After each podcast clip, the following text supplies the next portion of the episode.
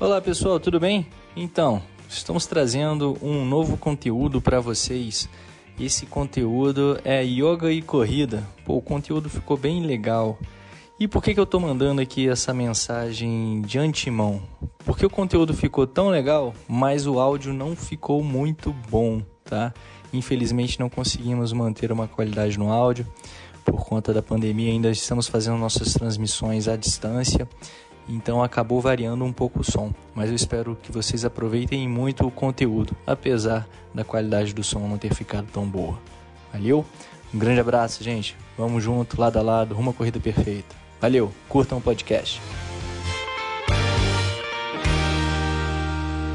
Olá pessoal, tudo bem? Aqui sou eu, André Ascar, em mais um podcast. Sejam bem-vindos que hoje vamos trocar uma ideia, vamos porque sou eu batendo um papo com um triatleta, corredor amador e instrutor de yoga, Tiago Gonçalves, vulgo Tiago Iron, para falar justamente com vocês sobre yoga e corrida. O que é yoga? Onde mora yoga? De onde, onde que come? Como vive?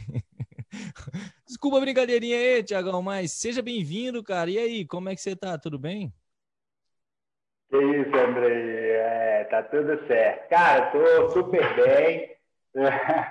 Eu quero, de antemão, agradecer a oportunidade. Assim, sempre que eu sou convidado para falar de yoga, eu já acho bom. Ainda mais yoga para o esporte. Aí, cara, tá na minha praia, assim, e é muito bom poder compartilhar realmente essas ferramentas são ferramentas transformadoras não só para o esporte, mas para a vida geral de qualquer praticante. Vai ser um prazer imenso aí estar batendo esse papo com você e com todos que nos, nos estão no, nos ouvindo aí. É, que hoje não tem bate-papo para a galera, não. Hoje é só para a galera ouvir o nosso bate-papo, mas temos muitas dúvidas. Eu trouxe aqui muitas dúvidas, que eu acho que é a dúvida de muita gente, né? Primeiro, cara, yoga é só aquele negocinho para ficar zen, ficar em paz, tranquilão. O que, que é o yoga e como que isso pode ser benéfico na vida das pessoas e também no esporte, né? Claro, porque a vida, o esporte é só a microvida, né? Por assim dizer. Como que a gente pode se beneficiar com yoga? O que, que é yoga? Aquele negócio para ficar magrinho, fazer a um. O que, que é isso? Vamos lá. Então eu vou tentar sintetizar assim, o que, que é yoga em uma frase. Yoga é uma filosofia prática que tem como principal objetivo transferir qualidade de vida e alta performance para o praticante. Esse, isso é yoga. Né? Então, é uma filosofia onde se treina técnicas que vai levar a um estado de alta performance, um estado de hiperconsciência, um estado de atenção plena, então, o que acontece? O yoga é uma filosofia de mais de 5 mil anos. Então, é uma uhum. filosofia milenar.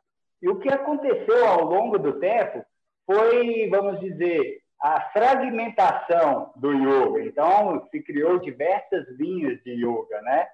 Então, tem um yoga para fazer a um, para senhorinhas e tudo mais, que talvez seja uma pegada mais leve, mais tranquila. Mas também tem um yoga que é o Swastika Yoga, que eu sou professor, inclusive, sou instrutor, que é uma, uma, um yoga, vamos dizer, mais forte.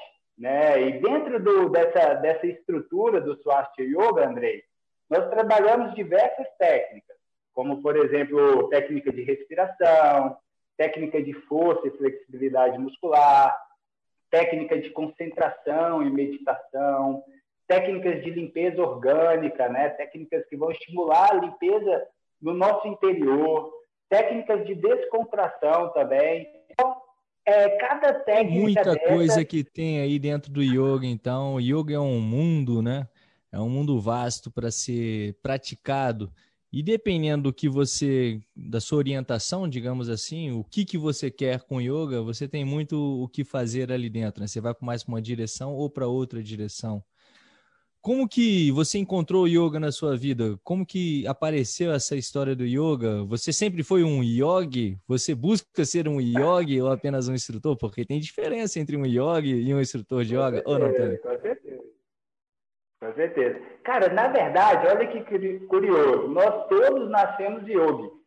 Nós oh, todos, né, toda criança, toda criança recém-nascida é um yogi por natureza, né? Toda criança respira da maneira correta, toda criança consegue manter concentração e foco no que ela está fazendo, né? Toda criança tem um poder de imaginação assim. Peraí, peraí, peraí, Tiagão. Criança, concentração e foco, eu acho que você ainda não é pai, cara. para você ver uma criança focada e concentrada, meu irmão, parece um monte de capetinha correndo de um lado para o outro que não para, tá mexendo uma coisa, daqui a pouco tá, tá mexendo em outra, tá descobrindo o mundo todo ali. O negócio é meio complexo aí nessa concentração e é foco. É verdade. Eu sei aí só pela teoria, você sabe pela vivência e pela prática, talvez você tenha uma outra é, questão que é. eu Mas beleza, continue aí pela respiração das criancinhas yogis. Então, o que eu quis dizer é que, na verdade, a gente nasce executando diversas ferramentas do yoga, que no decorrer da vida, essas ferramentas vão sendo abafadas, né? vamos dizer assim, pelos estímulos que a gente vai recebendo do meio. Então, a gente Sim. desaprende a respirar, por exemplo, né? Uhum. Nós já não conseguimos é, ter uma boa flexibilidade, uma boa força muscular, porque a gente não estimula né? Por exemplo, uma criança coloca o pé aqui na cabeça, entrelaça e volta. Então, ela é bem flexível. Né? E como a gente não vai estimulando isso, a gente vai perdendo. E tem várias outras características. Então, Andrei, na verdade, eu fui atrás do yoga em busca de alta performance. Sabe que hum. nós, atletas, estamos a todo tempo querendo melhorar marcas, né? querendo é, melhorar a performance dentro do esporte. Então, isso me levou até o yoga. Foi o que me motivou, né, começar a praticar o yoga. E depois daí, eu fui me apaixonando pela filosofia e eu passei de yogi para instrutor de yoga, porque eu fui vendo os efeitos do yoga na minha vida, eu fui vendo o quanto a minha vida melhorou em todas as áreas, apesar de, do que o que me levou até o yoga foi o esporte, mas os efeitos foi na minha vida geral, relação familiar, relação efetiva, no meu trabalho, enfim, todas as áreas da minha vida. E isso foi apaixonante. Sim, porque eu acho que quando a gente vê o resultado sobre as nossas ações, a gente acaba ficando alegre, feliz e realizado, né? Porque a gente vê o que, que a gente está fazendo, tem um resultado, está sendo importante. Isso traz uma, uma, uma felicidade muito grande, né? A realização. Então você está executando uma coisa dentro da performance, que eu acho que foi o que você buscou, né, para melhorar. E acabou melhorando, como você mesmo diz, você se apaixonou por isso e por aquilo. Dentro dessas questões de performance que você buscou da yoga, que é bom, é interessante a gente pontuar que a questão de performance não é só correr mais rápido, correr mais tempo, é estar mais focado, né? É conseguir desenvolver uma tarefa de uma, uma maneira melhor. E dentro disso, quais as ferramentas você acha, você viu que instalou assim na sua cabeça, viu, cara, que mudança daqui para ali? Foi a maneira como você respirou? Foi a maneira como você conseguiu se focar no, na tarefa, na execução do que você estava realizando? Foi o controle dos seus pensamentos, por assim dizer, o seu mindset dentro de planejamento, a disciplina? Porque uma parada muito interessante a gente levar que eu vou trazer isso aqui para você e eu espero que você possa discorrer isso para a gente, é o, são os caminhos da respiração que nos ligam à, emoção e como que a emoção nos leva à respiração. Que eu acho que muitas vezes, eu tenho certeza, a respiração é o ponto-chave no yoga, né? Hum, Andrei, você sintetizou aí tudo. Assim, a gente pode terminar o pode falou. Pode não, para tem muita coisa. Assim, a gente, você falou a ferramenta essencial para mim né? Isso levando em consideração a minha vivência e tudo mais. Se alguém me perguntar hoje, Titi, qual das técnicas você é, falaria que é uma técnica transformadora para a minha vida? Com certeza, a respiração. O que, que, acontece? A respiração é algo simples e complexo ao mesmo tempo. A nossa respiração, como você disse agora há pouco, tem uma ligação direta no nosso estado emocional. E o que, que acontece? Porque normalmente nós respiramos de maneira é, automática, de maneira inconsciente. E essa respiração automática inconsciente tende a ser uma respiração superficial. Geralmente acontece nessa região torácica. E é a fase da respiração onde a gente assimila a menor quantidade de oxigênio e gasta a maior quantidade de energia para executar. Então, usada de maneira isolada, é de respirar. E uma respiração superficial, uma respiração acelerada, vai te levar a um estado de ansiedade, um estado de angústia, um estado de medo. E o que acontece normalmente é todo esse estado emocional refletir nas nossas emoções, ou na nossa respiração, perdão. Sim. E o yoga vem querendo fazer o caminho reverso, né, que você ressaltou. Utilizar a respiração para interferir positivamente no nosso estado emocional. Então, veja bem, o que é ter um estado emocional reeducado por um atleta? Você vai conseguir, naturalmente, se concentrar melhor, manter o foco nos seus treinos, né? Você não resolver os problemas que acontecem ao longo do treino, sem se desesperar, Sim. né? Algo no treino da prova. Exatamente ter mais clareza dentro dos seus objetivos, do porquê você está ali, de sentir uma dorzinha, um desconforto, perder o copo d'água, perder o gelzinho, você ainda está centrado na, no que tem que realizar, né? Exatamente. E além desses, desses efeitos, vamos dizer, um pouco mais sutis para o campo emocional, para o corpo emocional, nós temos efeitos mais densos também, que é o aumento de energia, a oxigenação melhor do nosso corpo, o aceleramento do processo de recuperação muscular. Então, quando a gente respira de maneira correta, cara, nós estamos realmente é, promovendo uma alquimia na nossa vida, né? É, assim, transformando é, para um outro patamar, um outro patamar de vida. Então, Agora então, vamos lá que, que eu vou, eu vou teu pé no, no, negócio aqui. Você falou da respiração correta, né? Como é que é esse negócio uhum. de respirar corretamente? Porque a gente sabe que respirar com 70 batimentos é uma coisa, respirar com 130 batimentos é outra. Respirar 180 batimentos, meu amigo, ah, você precisa respirar direitinho, né? E como é que respira então? Tem certo para cada momento? Tem um certo de forma generalizada? Como é que é isso? O que, que é o certo? Então, Vamos lá, eu vou tentar. Isso é um tema polêmico, porque eu, eu sou atleta e eu sei que a partir Por isso que eu falei que ia puxar o teu pé. A partir de uma certa intensidade, vamos dizer que é impossível respirar da maneira correta. E o que, que seria a maneira ideal? Vamos dizer a maneira ideal, não correta, né? Vamos dizer a maneira ideal. Sim. A maneira ideal seria uma respiração nasal, profunda, silenciosa, ampla, consciente e ritmada. Essa é a respiração ideal.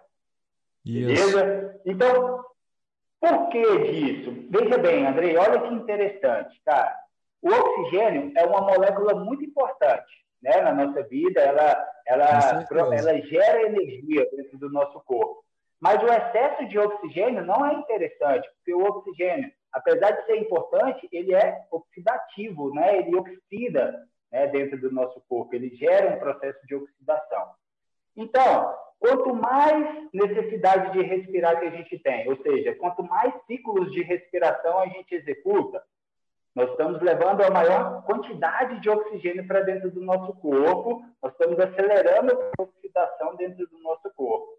Então, quanto mais a gente acelera esse processo, quanto mais a gente encurta a nossa respiração, teoricamente, nós estamos perdendo dias de vida. Tá? Até a, os hindus, assim, é, essa, essa né? é, um, é, uma parada que, que tem doutores aí.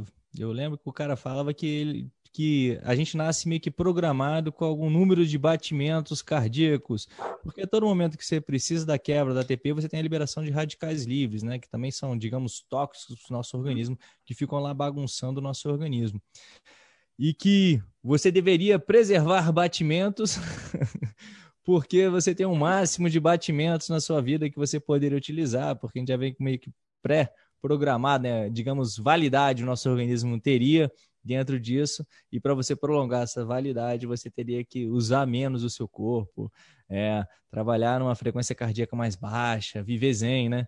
Mas aí eu me pergunto que tipo de vida é essa, né?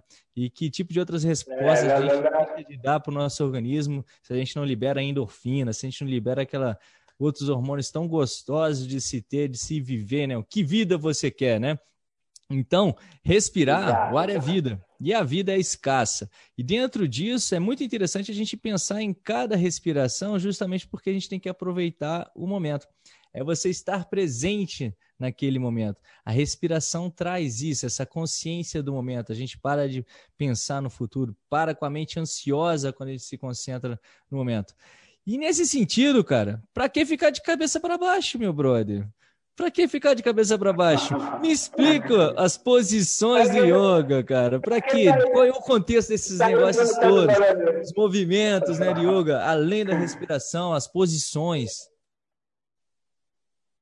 Tá, então, veja bem, as posições do yoga têm tem como, é, como base a movimentação da estrutura do corpo, né, da coluna vertebral e o fluxo de sangue. Então, o que, que a gente quer, na verdade, de uma maneira mais sutil, através das técnicas corporais, é oxigenar o corpo, fazer com que o corra né, para todas as extremidades, inclusive para a cabeça e para o coração. Como que a gente consegue fazer com que o sangue corra para a cabeça e para o coração? Só ficando de cabeça para baixo. Então tá aí o motivo de se plantar bananeira, vamos dizer não, assim. Não, não, não, não. Você vai ter que me convencer melhor, Tiagão. Porque o, o sangue tá chegando no cérebro o tempo inteiro, pô. Agora você quer encharcar, você quer deixar parado lá o sangue. E os riscos de um acidente cerebral por conta desse aumento do fluxo lá? Será que existe isso? Tem alguma comprovação sobre isso? Você viu alguma coisa sobre isso? É para todo mundo que é para ficar de cabeça para baixo? Como é que funciona esse negócio, cara?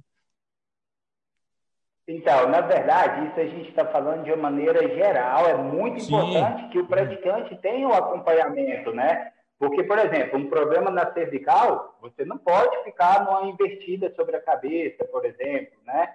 É, o fluxo de sangue também vai irrigar bastante essa região. Você não pode fazer algo grosseiro. Então, a gente tem uma certa progressão, assim como nós temos progressões dentro de um treino de corrida, dentro de um treino de ciclismo. Perfeito. Então, a gente vai a gente vai preparando o corpo, o organismo, para que o corpo e o organismo suporte esse impulso, né? Que é essa, essa, essa potência que o yoga vai proporcionar com, a, com, as práticas avançadas. E a invertida, com certeza, é uma posição avançada que o praticante precisa de uma preparação para poder executar. Mas outra, outra, outra curiosidade que talvez você vá gostar. Se você tiver nenhum momento, por exemplo, que não tem como colocar uma botinha pneumática ali para estimular aquele sangue parado ali nos pés, né? aquele sangue acumulado de lactato, uma ótima alternativa você colocar as pernas para cima. A gente faz isso, inclusive. Né? Boa, né? boa, boa. Então quer dizer que no meio da maratona ali que meu pé tá inchado, é só plantar uma bananeira, fazer uma invertida que eu tô zerado. Tô brincando. Talvez, talvez, talvez você chegue com um pouquinho de gás aí a mais, né, velho? Tá certo, tá certo. É bom entender um pouco melhor das, das posições, né? E eu acho que o, o, grande barato também das posições é você ter, ganhar a consciência corporal. É o controle dos músculos em cada posição que você vai tendo, é uma consciência corporal maior que você vai adquirindo. E isso dentro de uma tranquilidade também, no qual a respiração traz para você. Você ter esse controle de momentos de tensão, você ainda manter a respiração numa uma posição que inicialmente pode ser complicada, que possa te gerar um estresse, e você tem que fazer todas as posições respirando, né? Que esse é um ponto fundamental. Não é simplesmente você virar a cabeça para baixo ou virar para um lado, você tem que manter uma respiração e um controle. Acaba que você tem um domínio muscular do seu corpo e o domínio emocional. Essa ligação da yoga é muito interessante, com, né, cara? Com certeza. Andrei, porque é, senão seria ginástica, vamos dizer. Então, uma posição corporal dentro do yoga recebe o nome de asana, né? um nome santo. E para um asana ser um asana, ele deve ter uma respiração consciente, você deve ter localização da consciência também, e você deve ter atitude interior positiva. Então, é complexo uma permanência em uma posição corporal. Você deve respirar de maneira consciente, que é uma respiração ritmada, uma respiração onde você está no controle, né? Você uhum. deve localizar a consciência, ou seja, você deve pousar atenção na região do corpo onde está atraindo a sua atenção. Se você está fazendo uma posição onde você está trabalhando força nas pernas, por exemplo, você vai pousar a sua atenção ali. Você vai, além de estimular a concentração, ao pousar a consciência em alguma região, é um processo natural do corpo direcionar uma maior quantidade de sangue para aquela região. Então, você já começa a irrigar melhor aquela região. O poder da visualização, o poder da mentalização, né? que é uma uhum. outra característica que a gente explora durante as práticas de yoga. E a atitude interior positiva, né? É você ter, vamos dizer, um padrão mental de encarar situações desafiadoras com aqueles pensamentos positivos de que eu posso, eu, eu consigo, eu sou capaz. Eu, inclusive, utilizar com os meus alunos, né? Eu falo para eles assim, durante uma permanência, vamos trabalhar com o oposto, né? Combater com o oposto, porque a nossa, a nossa, a nossa mente não consegue fixar em mais de um pensamento ali. Vamos dizer assim, se está chegando pensamentos é, não construtivos, você pode combater esses pensamentos não construtivos com pensamentos construtivos, né?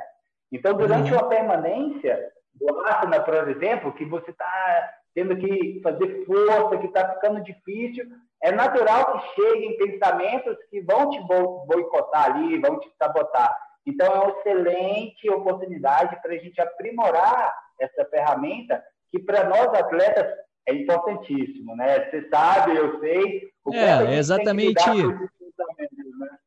É exatamente essa ligação, esse gancho que eu ia pegar para quem corre. Tem pensamentos negativos o tempo inteiro que a gente tem que combater, tem que focar no que, que vai acontecer, principalmente quando alguma coisa sai errada, uma dor, uma percepção, uma respiração que você está se sentindo num momento diferente. Então, trazer, centralizar, ter esse, essa tanto essa ação positiva que você falou, né, de ir, o direcionamento, de você pensar no que, que você tem que realizar para resolver aquela, aquele problema, digamos assim, que você tem ali, o direcionamento daquilo, que isso é uma coisa muito interessante, básica, do que a gente faz no pequeno, a gente faz no grande, né? No caso aí, talvez, yoga e corrida seriam dois pequenos, quando eu falo grande é a vida, né? É que a gente acaba aprendendo a lidar da mesma maneira, o nosso cérebro, ele se conecta na resposta de um problema digamos que de uma maneira similar.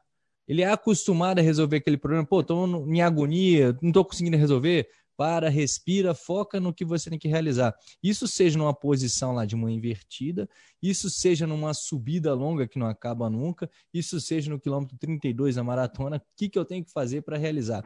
E nisso, esses pensamentos que ficam ali roubando energia, porque pensamento, pensar gasta energia.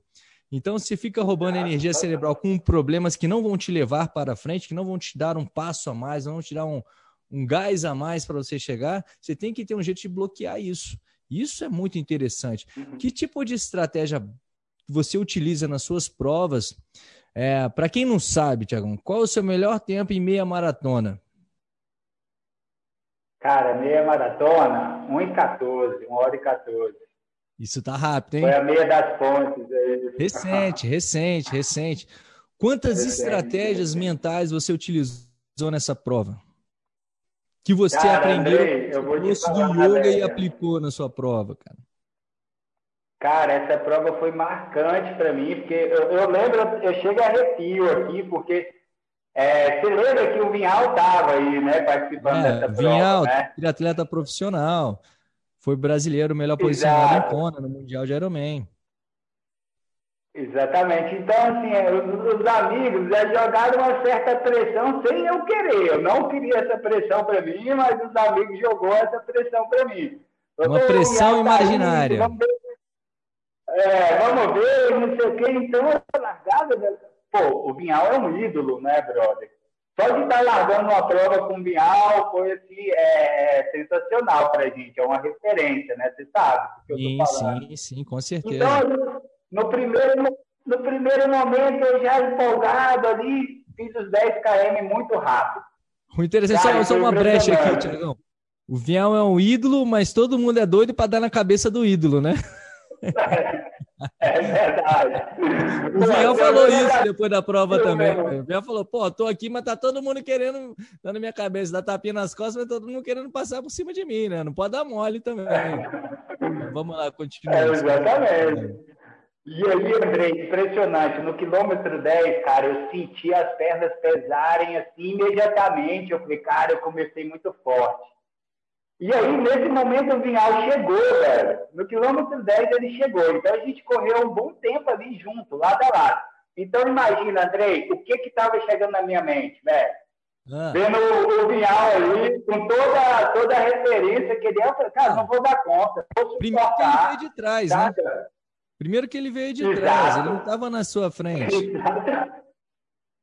Exatamente. então, pô, eu forte demais, meu irmão. Tava na frente do Vinhão, meu irmão. Por isso que minhas pernas estão doendo. Não vai dar certo hoje. Exatamente. Exatamente. Falei, cara, se ele chegou em mim agora, velho, é porque eu quebrei e ele tá bem demais. O bicho vai vazar e eu não vou dar conta. Uhum. Mas ali, eu vi que o cara experiente, né, velho? O cara também usa estratégia, né? E ele consegue trans ele conseguiu me passar que ele estava bem, mas eu sabia que ele estava também num certo limite. Dá para perceber que estava todo mundo ali pau a pau. Então, a partir daí, André, foi uma batalha mental até a hora da chegada, saca? Uhum. Eu percebia, velho, que cada vez que, por exemplo, passava um brother e dava um grito de incentivo, aquela sensação de perna pesada, aquela sensação de não conseguir ir embora imediatamente.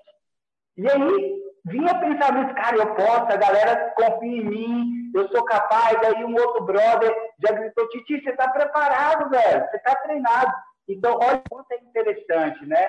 Essas mensagens positivas foram chegando até a mim e eu fui me alimentando daquilo. Né? E, e aí eu combati com o oposto, na, na verdade. Uhum. Eu substituí aqueles pensamentos que estavam me sabotando e comecei a focar nisso. E a partir daí eu consegui recuperar o ritmo. Aí na hora da hidratação ali, eu dei uma forçadinha a mais, o Vinhal pegou uma água, eu abri um pouquinho dele, aí eu falei, cara, agora, agora deu, né? E, mas o quanto é interessante como a gente lida com isso, né, Andrei? Como nós, atletas, estamos lidando com, esse, com essa batalha mental todo momento. E aí você né? pegou e uma... a estratégia que eu tenho... Continua, continua, por favor.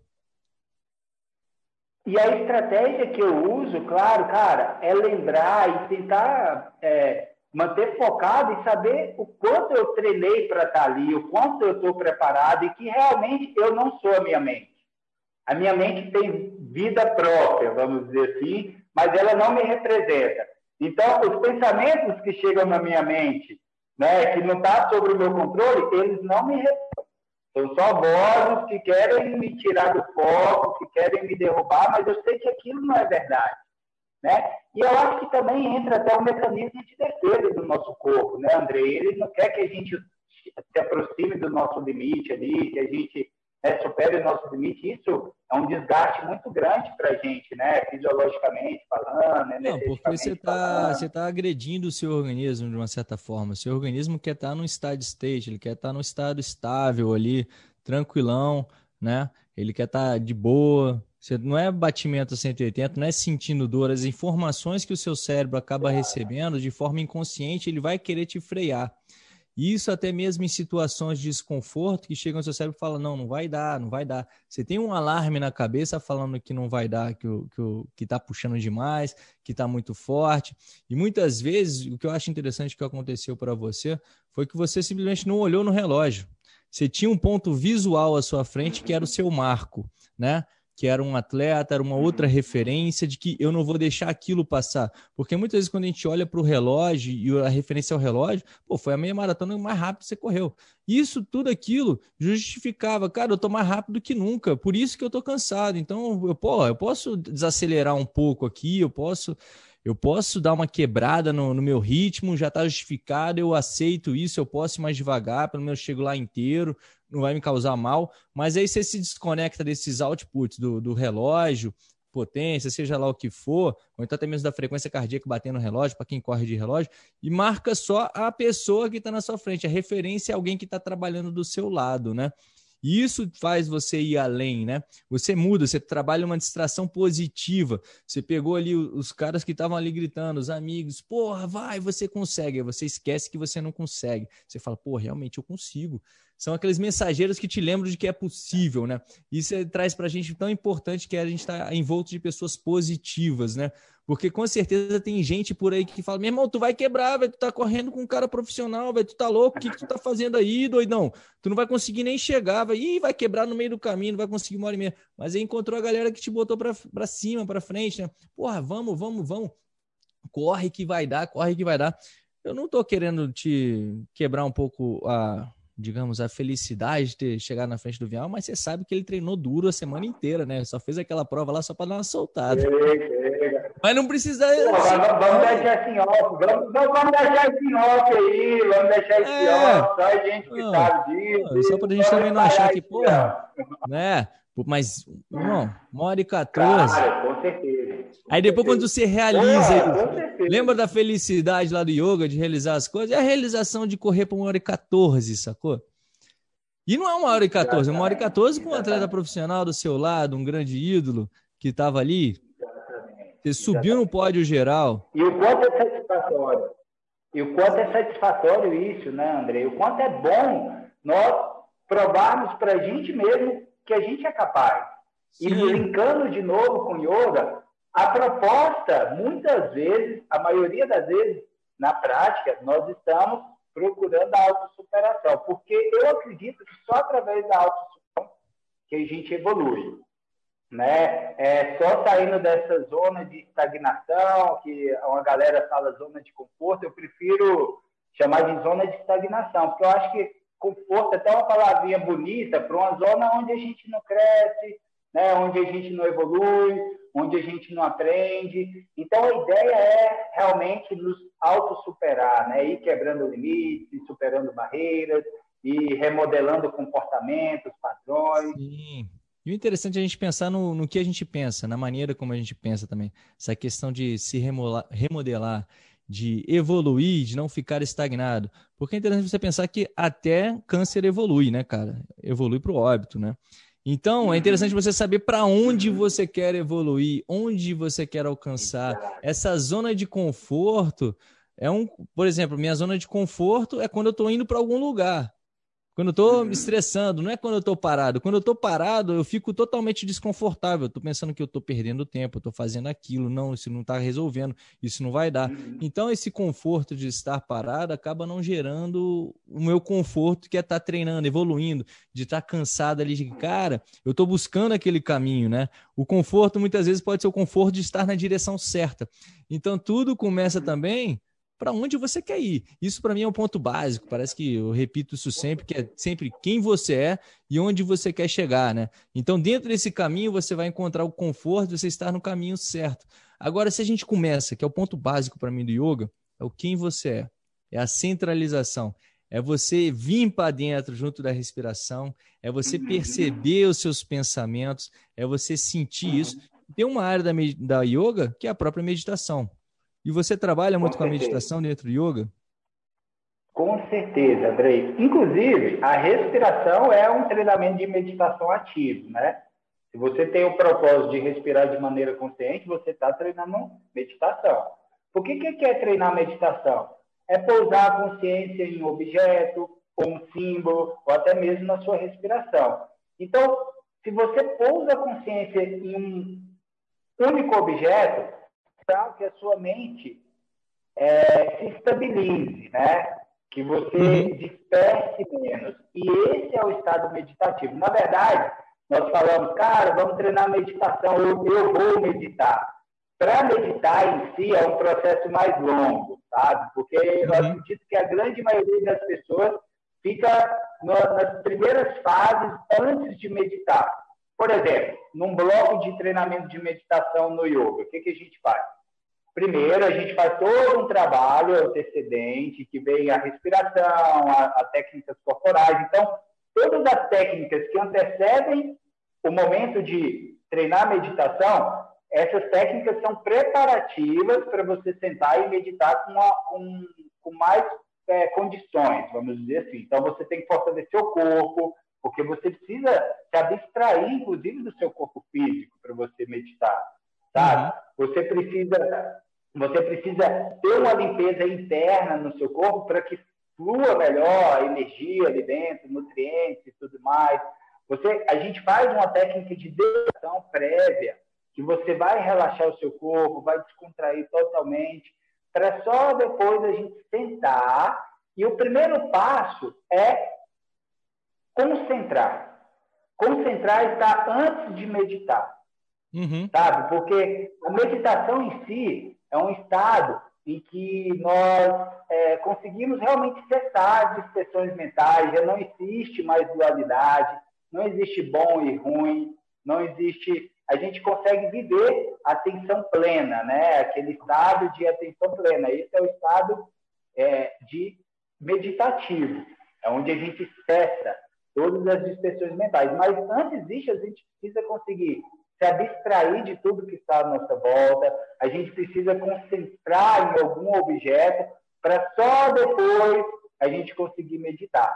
E é importantíssimo essa técnica, porque, Andrei, o quanto é importante nós estarmos é, com atenção no momento presente. Veja bem, nós, é, como atletas, quando você vai para um treino, por exemplo, e você está um pouco disperso, não passa percebido e você nem assimilou muito bem todos aqueles estímulos, toda a proposta do treino.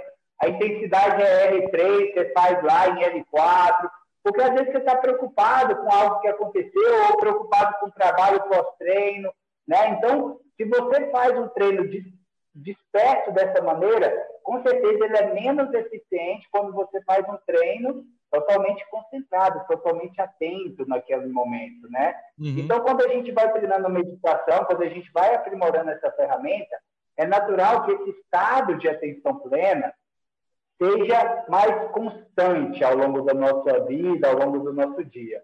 É natural que você consiga fazer tudo com bastante energia naquilo, direcionando a energia para aquilo que você está fazendo naquele momento. E aí os efeitos são totalmente diferentes, né? Quando a gente faz de maneira dispersa, sem atenção. Sim, é o primeiro, é o primeiro pilar do, do Corrida Perfeita, do nosso método, que é a consciência. A partir de uma mente consciente, a gente consegue desenvolver tudo. A gente tem, digamos, as perguntas certas, né? Que o grande desafio é a gente ter as perguntas certas para resolver o problema. Porque não adianta você estar tá perguntando de maneira errada um problema se não vai ser solucionado. Então você tem que primeiro encontrar qual é a pergunta certa, né? Então é dentro de uma consciência de que o que, que está acontecendo aqui, você sabe o que está acontecendo ali, você consegue desenvolver isso. Dentro de um treinamento, um treino longo, você estar dentro do propósito do treinamento, a consciência sobre de que se trata esse treinamento, é aquela lance, cara, de quando você está correndo e você a mente dispersa e fala: o que, que eu estou fazendo aqui? Eu só estou sofrendo, né?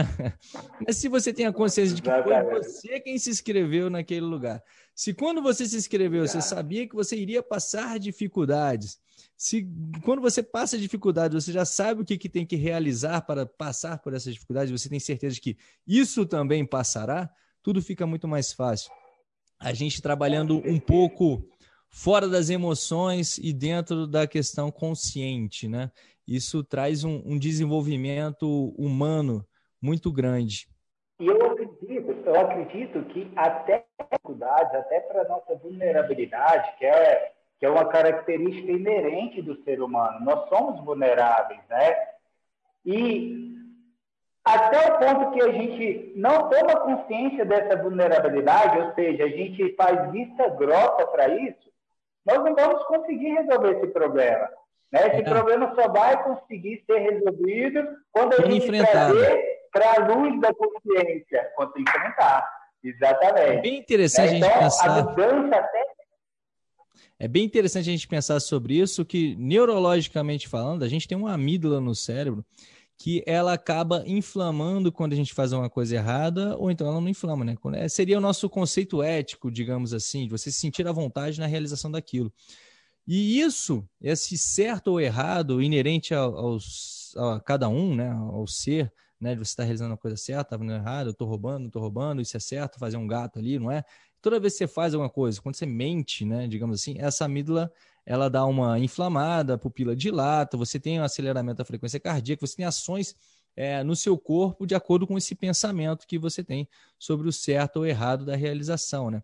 Então, isso, o que é o certo ou errado, é uma influência que a gente toma do meio que a gente, o nosso cérebro ele não desliga, a gente está influenciando e sendo influenciado o tempo inteiro. O que é comum, o que traz um certo conforto cognitivo, que nada mais é o que, que acontece mais é, normal, o maior a, número de coisas que acontece repetidamente para a gente, que traz um conforto cognitivo. Você está acostumado aí naquele lugar, você está acostumado a fazer isso. É a tal da automação nossa. Isso traz um conforto cognitivo que mostra para a gente que, pô, isso é certo. Fazer aquilo é errado. Uhum. Agora, você muitas vezes nem se pergunta sobre o que está acontecendo ao seu redor, se é certo ou se é errado. É o tal do viver inconscientemente. É de você viver olhando ali as mensagens que chegam no zap, que você só lê a, a, a, o título inicial, que vem só um meme. Muitas vezes as pessoas não têm consciência de como que isso influencia nas suas ações. Porque você pode nem pensar sobre o assunto, mas o assunto já entrou em você. Aquela ideia já entrou em você. E quando você vai fazer alguma coisa diferente daquilo, a sua amígdalazinha ali fala: opa, peraí, cara, isso aí tá errado, eu não conheço isso. Aí isso acaba te conduzindo pela maneira como você vai levando a sua vida de forma inconsciente, você não para para se questionar ao seu redor. Olha, eu não estou falando de política, estou tá? falando de relações sociais entre seres humanos que nos conduzem a certos caminhos e ações. Isso é a questão da consciência sobre a sua ação, que a yoga ensina Com tão certeza. bem. Com certeza. Andrei, veja bem, olha que interessante, cara. Apenas 10% das nossas ações são feitas de maneira consciente. Imagina, Sim. 90% das nossas ações são feitas de maneira inconsciente. E bem interessante, igual você falou, cara, tudo que passa na nossa visão, qualquer estímulo, seja ele visual, auditivo, né, através de uma conversa, o nosso inconsciente está captando. Nosso inconsciente está captando. Isso vai ficar armazenado, né? E de uma certa maneira, de maneira inconsciente, ela vai refletir nas nossas ações, nos nossos comportamentos e até, inclusive, em ações musculares. Olha, olha, muitas vezes a gente vai dormir tensionado, a gente tem o costume de estar com o corpo tensionado. Às vezes são memórias do inconsciente que vão gerar essa contração, que vão gerar esse estado de tensão, esse estado de ansiedade, esse estado depressivo. O quanto é importante a gente ter cuidado né, com o que está à nossa volta, né? Exatamente, que isso acaba tensionando o nosso corpo, nos deixando em estado de alerta, que você nem sabe por que você está em alerta o tempo inteiro. Trazem os problemas de ansiedade, as pessoas que não conseguem desligar na hora que vai dormir, que começa a pensar em um monte de coisa, resolver problema, porque aquelas informações estavam todas armazenadas ali na cabeça, até mesmo de forma inconsciente, que acaba que tem linhas hoje, olha, vai dormir, fica duas horas sem ver televisão, sem nada que te, te traga esse alerta, né? Que te traga ideias ou mensagens que você não acha que sejam positivas para sua mente. Busque ler um livro acalentador para ter ideias legais, porque se você fica também acelerado, se você não tem o controle da sua mente sobre o que você está conduzindo, você vai ficar nesse estado de alerta e nem sabe. É o estado inconsciente. Por isso que muitas vezes as pessoas até comparam, acho que colocariam até a própria yoga com uma religião, né, cara? A yoga é muito mais do que uma prática, ela é um, um, um meio de vida, né? digamos, é um lifestyle, como o pessoal gosta de falar, porque ela abrange também toda essa situação do seu redor. O que você come, é o que você é, digamos assim, aquela frase batida. As emoções que você transmite, você recebe essas emoções. Diga um pouco mais sobre esse lives, lifestyle da yoga. Com certeza tem toda essa parte comportamental que você está dizendo, que é, abrange o hábito alimentar, boa cultura, boa relação, né? A gente está realmente convivendo com pessoas que vêm agregar para você. Porque o intuito também, Andrei, através do yoga, através dessa filosofia, o intuito é, primeiramente, nos aprimorar como pessoa. Então, você faz a técnica, você executa cada técnica para o seu aprimoramento pessoal. Você vai aprimorar a, a sua e aí, depois que você se aprimorou, você passa a ser exemplo, né? Você começa a influenciar as pessoas à sua volta através do seu exemplo. Então, a ideia é me preparar para ser bom exemplo, para, inclusive, fazer do mundo um lugar melhor. Então, se eu sou bom exemplo, se a pessoa chega até mim e fala, pô, Titi, como é que é essa maneira de comer, cara? Você não come carne e tal, como que você sente sem a carne? Aí eu vou falar o que eu sinto, né? Sem querer impor nada, sem querer dizer que essa é a melhor maneira de se alimentar, longe de mim. Mas eu posso dizer que depois que eu comecei, que depois que eu parei de comer carne, depois que eu é, cortei é, tudo de origem animal, por exemplo, o, o, meu processo de recuperação muscular é super acelerado, né? Eu não sinto processo inflamatório que eu sentia antes, quando eu comia. Eu me sinto muito mais disposto, muito mais atento. Eu sinto que eu estou com uma vitalidade maior. Eu sinto que o meu sistema imunológico se fortaleceu, né? Raramente eu tenho é, enfermidades ou adoeço, raramente eu lesiono, e eu tenho certeza que é reflexo dessa alimentação, sabe? Então, através do exemplo, você acaba influenciando. Então, tem essa parte comportamental, claro. As ferramentas são ferramentas que vão me lapidar, né, como uhum. pessoa, vão me auxiliar que eu tenha mais qualidade de vida, que eu tenha performance, para que eu consiga ter um bom exemplo, que eu consiga influenciar o mundo positivamente. Então, essa é a é. ideia da, né, dessa parte comportamental, desse convívio, dessa interação, dessa troca de conversa que a gente está tendo aqui, né? Sim, o quanto isso é engrandecedor, né? O quanto eu estou aprendendo com você, o quanto você aprende comigo, o quanto as, as pessoas que estão nos escutando estão aprendendo. Então, isso é muito interessante, né? É, é, tem uma frase muito legal que eu gosto muito, é que diz assim que é, dar o exemplo, né, não é a melhor maneira de influenciar, é a única. Então você tem que ser o exemplo para poder influenciar alguém. E seja um exemplo positivo, né, para você influenciar positivamente. Só que aí também vai muito do que você acha que é legal, do que você acha que não é legal. Exato. Então, exatamente dentro disso, você tem que cuidar primeiro de você, que aí vem de outra frase. Mas essa daí o pessoal já deve ter ouvido muito, quem anda de avião, principalmente, né, há muitos anos, né? quando o avião está com algum problema, você primeiro você coloca a máscara em você, né, de oxigênio, quando está caindo lá, puf, depois você vai colocar até mesmo na criança ao lado. Então você tem que cuidar de você, você tem que interiorizar, saber resolver os seus problemas e dentro disso tornar aquela transformação positiva que você quer do mundo, né? A yoga, para mim, eu não sou praticante de yoga, eu gosto muito da filosofia da yoga, eu ainda não consegui parar para fazer as, as práticas em si, de fazer os exercícios. Minha esposa tem feito em casa, que é uma influência muito grande para que eu inicie isso, mas a minha mente ainda não se aquietou uhum. para eu iniciar no, digamos, na filosofia da yoga, no trabalho da yoga, mas a minha consciência e aos poucos eu vou buscar esse caminho eu vou te dar uma, uma sugestão de brother agora, de amigo. Você não precisa esperar esse momento acontecer, porque na verdade você vai começar o yoga para atingir esse estado, sabe? O yoga vai te auxiliar a chegar nesse estado de aquietamento mental, de serenidade emocional. Então, muita gente, muitas pessoas, isso, isso acontece realmente. Pô, eu não estou preparado para começar o yoga, eu, eu preciso treinar um pouco para começar o yoga. Na verdade, não. Na verdade, você tem que vir como você é, porque o yoga quer receber as pessoas com as dificuldades que elas têm. Porque não teria nada de interessante pegar uma pessoa pronta, pô, você já está pronto, então você não precisa. Então, na verdade, não. O yoga é uma proposta de pegar né, de nos pegar com todas as dificuldades, com todas as limitações, com toda a vulnerabilidade e falar: olha, aqui tem uma sugestão, um caminho que pode te fazer bem, que talvez você consiga né, ter uns efeitos bons na sua vida.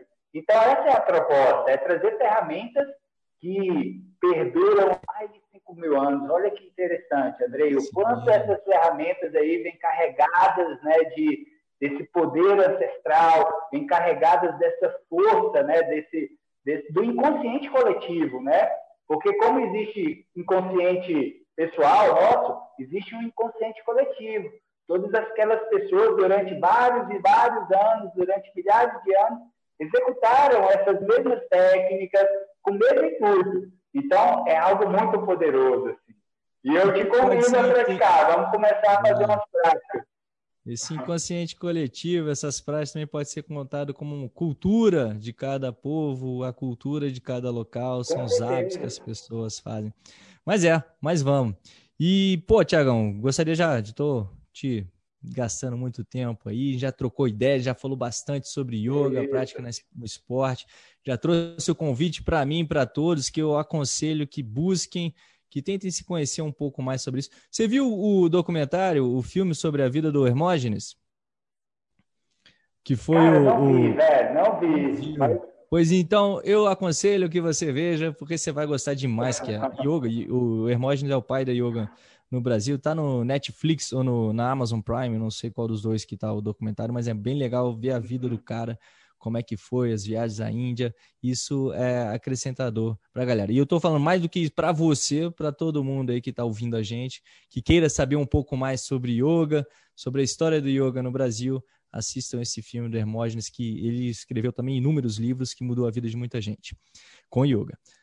Bom, Tiagão, Deixe aí o seu recado para a galera. Muito obrigado mais uma vez pela sua presença aqui nesse podcast. Como que as pessoas te encontram? Se quiserem treinar com você, cara, onde é que vai? Como é que vê? Onde a gente vai? Oh, vamos lá. André, então, é, eu tenho um Instagram onde eu estou tentando aprofundar aí, melhorar essa ferramenta. Hoje é, um, é um, uma possibilidade que a gente tem de atingir uma grande é, um, um grande público, Sim, né? Então é o Thiago com TH underline Iron. Nesse perfil, compartilhando dicas, ferramentas, eu tento direcionar muito as ferramentas do yoga para o esporte. E ali também eu compartilho meu dia a dia, né? toda a experiência, toda a, a vida de um, de um atleta, de um triatleta, o intuito, como sempre, é poder contribuir, né? poder é, ter, de uma certa maneira, um, dos exemplos, né? Um dos exemplos a, a, que pode dar certo, assim, no, né? É, contribuir positivamente com todos que me acompanham lá. Então, eu fico muito feliz em poder compartilhar o yoga, compartilhar esse lifestyle de esporte, de boa alimentação, Legal. E quero deixar aqui meu agradecimento, cara. Você é uma pessoa muito massa, uma referência. Você já influencia positivamente milhares e milhares de pessoas. Então, poder contribuir um pouquinho com esse projeto é realmente satisfatório, assim, e um imenso prazer. Inclusive, sempre que quiser bater um papo, é só me convidar, que estarei sempre aí pronto. Beleza, meu querido? Valeu, Tiagão, valeu, muito obrigado, cara. Essa é a nossa missão. A gente está aqui para servir, digamos assim. Tem coisa melhor do que servir para algo, velho.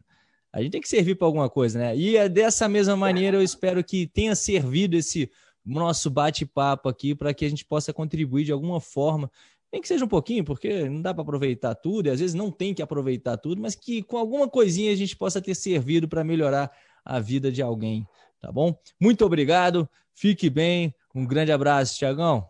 Vamos que vamos, lado a lado, uma corrida perfeita, meu parceiro. A gente, a gente se encontra aí, se esbarra aí por, por Brasília, ou treinando ou competindo. Espero que em breve. Bora, bora. Valeu.